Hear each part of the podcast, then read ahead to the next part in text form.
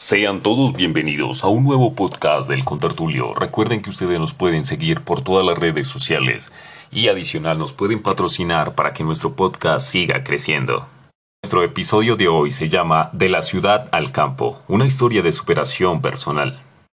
A Valentina el amor le llevó muy lejos. Nació en la capital del Valle del Cauca y decidió apostar por el amor y trasladarse, junto con su pareja, hasta la vereda El Cortijo, en el municipio del Caldono en el Cauca. Ahora es madre de tres hijos. Ella decía, soy de Cali, siempre viví en Cali. Recuerdo mi escuela, mi casa, mis amigas. Trabajadora como es natural de una mujer de ciudad, Valentina empezó a sentir rápidamente la necesidad de desarrollar un oficio, quedarse en casa sin ingresos suficientes con los que poder mantener a su familia. No era una opción para ella. Así fue como atendió la llamada de una compañera que la invitó a unirse a la opción de enseñarle a tejer. Ahí le enseñaría el arte de tejer, y ella con esa necesidad de salir adelante por sus propios medios, empezó a asistir a las reuniones, hoy es la líder de su grupo. Valentina decía, entré hace tres años en el proyecto. No sabía ni enhebrar una aguja, ni manejar los hilos, y a mí las mochilas me parecían muy lindas y quería aprender. Y han transcurrido tres años desde entonces, y aunque Valentina continúa aprendiendo, es mucho más especializada que aquella joven que entró sin saber siquiera enhebrar una aguja. Con mucho esfuerzo y ensayando poco a poco, aprendiendo de sus propios errores, empezó a desarrollar esa destreza que ahora le está dando muchas satisfacciones. Aunque todavía no tiene todo el conocimiento y las mochilas que puede elaborar son pequeñas, le es suficiente para generar los ingresos que requiere para ayudar a sostener a su familia. Sabe que necesita más práctica, pero es consciente de que va a lograrlo. Valora su trabajo. Con mucho orgullo cuenta que cuando viaja a Cali, las logra vender a buenos precios, contando la historia que hay detrás de cada mochila.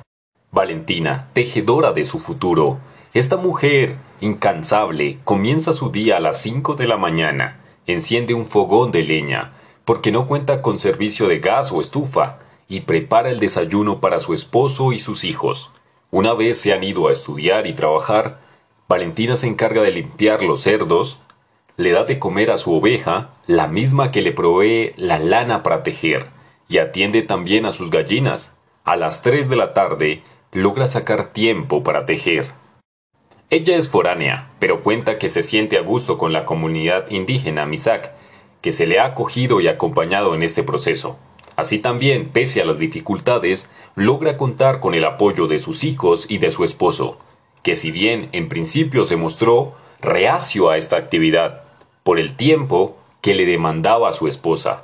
Ahora se siente a gusto, le acompaña y motiva para no faltar a sus reuniones. Se ha dado cuenta que gracias a que su mujer ha encontrado un pequeño oficio, ahora pueden comprar el almuerzo y el material escolar de sus hijos. Si le preguntas a Valentina por su futuro, te contestará, sueña con tener un almacén propio, donde pueda exhibir sus mochilas y artesanías y venderlas encargarse ella misma de la atención y la administración de su negocio. En cuanto al futuro de la asociación, le gustaría que le dieran estrategias que les permitan incrementar las ventas para tener una mayor rentabilidad y sostenibilidad. Valentina dice, en el futuro me veo con un almacén lleno de artesanías y mochilas siendo la vendedora. Estando yo al frente, quiero incrementar mis ventas, por eso trabajo fuertemente en la comunidad al saber que soy nueva, me han brindado todo su apoyo. Así como Valentina, hay muchas mujeres, hay muchas personas, sin importar el género, que se batallan la vida a diario, que comienzan de la nada y al pasar el tiempo pueden llegar a ser grandes personas que nunca se imaginaron.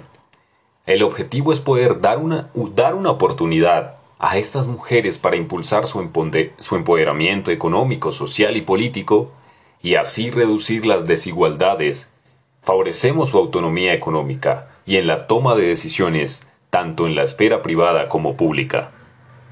Todas estas personas que lo intentan, lo logran. Hay que intentarlo. Pero no solo vale el intento, porque tras cada intento va a haber una caída, un fracaso, porque no lo vamos a sacar de una vez. Intentamos, pero no nos va a salir de una vez. Es como cuando intentas jugar fútbol y no sabes. Pateas una vez, pero no tienes el suficiente dominio o apoderamiento del balón. Tienes que aprender a dominarlo. De esta manera, a medida que vas intentando, vas perfeccionando. Esto pasa con cualquier proyecto, cualquier actividad, cualquier meta, cualquier función que tú quieras hacer. Vas a intentarlo, vas a caer. Vuelve a levantarte y vuelve a intentarlo. Hasta que un día de estos todo resulte a tu favor. Recuerda que tras fracaso y tras fracaso vas aprendiendo, te vas volviendo más sabio.